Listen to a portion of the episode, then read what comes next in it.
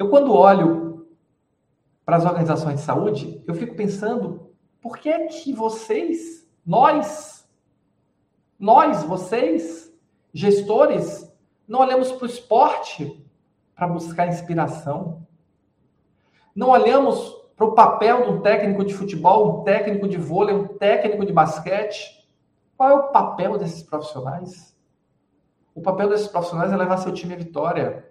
Qual é a primeira coisa, quando eles chegam, qual é a primeira coisa que eles dão para o time? Um objetivo. É não cair, é ir para Libertadores, é ir para Sul-Americana, é ser campeão. É permanecer na Série A. É vencer o campeonato, é vencer o jogo. E eles vão construindo o caminho com percalços, com vitórias, empates, derrotas, faz parte da vida de todo mundo. Mas eles deram uma direção para o seu time. Tudo começa numa direção.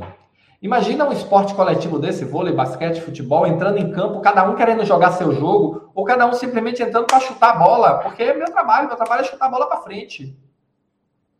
Você acha que vai funcionar? E aí eu te pergunto, o que você está fazendo com a sua equipe não é quase a mesma coisa? Você está querendo que as pessoas se comprometam, mas não está dando para elas a direção para elas se comprometerem. Você sabe qual é a diferença de uma equipe e um time? Equipe é um conjunto de pessoas que trabalham juntas. Um time é um conjunto de pessoas que trabalham juntas para alcançar um objetivo compartilhado. Se você quer crescer como gestor e alcançar o sucesso profissional, você precisa formar times. E aí, novamente, olhe para sua equipe e me responda: você tem um time ou você tem uma equipe? Você tem só um conjunto de pessoas desconexas que estão ali para cumprir atividade e ir embora? Ou você tem um time que está engajado, que está comprometido com um objetivo que é maior do que o individual, que é o objetivo compartilhado do grupo, que é a missão. E a missão não é só a missão da organização, a missão da organização está muito longe. E nós temos que entender como nós contribuímos com a missão da organização. É a missão da área conectada com a missão da organização. É o senso local de propósito. Nós estamos numa área que é a área da saúde. Poucas pessoas que estão na saúde não, não estão, além de querer melhorar a sua vida, além de precisar trabalhar, além de buscar melhoria financeira, tudo isso existe. Mas as pessoas estão também pelo propósito, pelo propósito do cuidar, pelo propósito do outro, pelo propósito de contribuir com a sua organização, com a sociedade. E nós simplesmente tratamos as pessoas como batedores de carimbo que chega ali para fazer atividade. Se questione.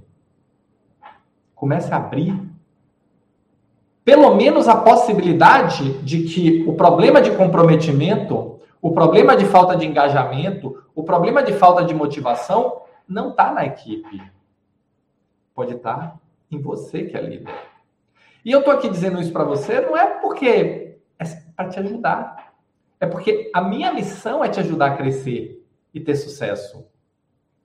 E se eu quero te ajudar a crescer e ter sucesso, eu tenho que te mostrar pontos que talvez você esteja falhando ou tenha oportunidades de melhoria. Mostrar pontos que talvez estejam te afastando do sucesso, te afastando do crescimento. Talvez você ainda esteja olhando para trás, confundindo chefia com liderança. Chefia é posição. Eu sou coordenador disso, gerente daquilo, diretor daquilo, outro. Isso é posição. Liderança é como o grupo te vê. Liderança é como o grupo te concede o direito de liderá-los. Porque mandar é fácil, mas ele vai chegar ali e fazer o mínimo necessário, ela, acabou, vai embora.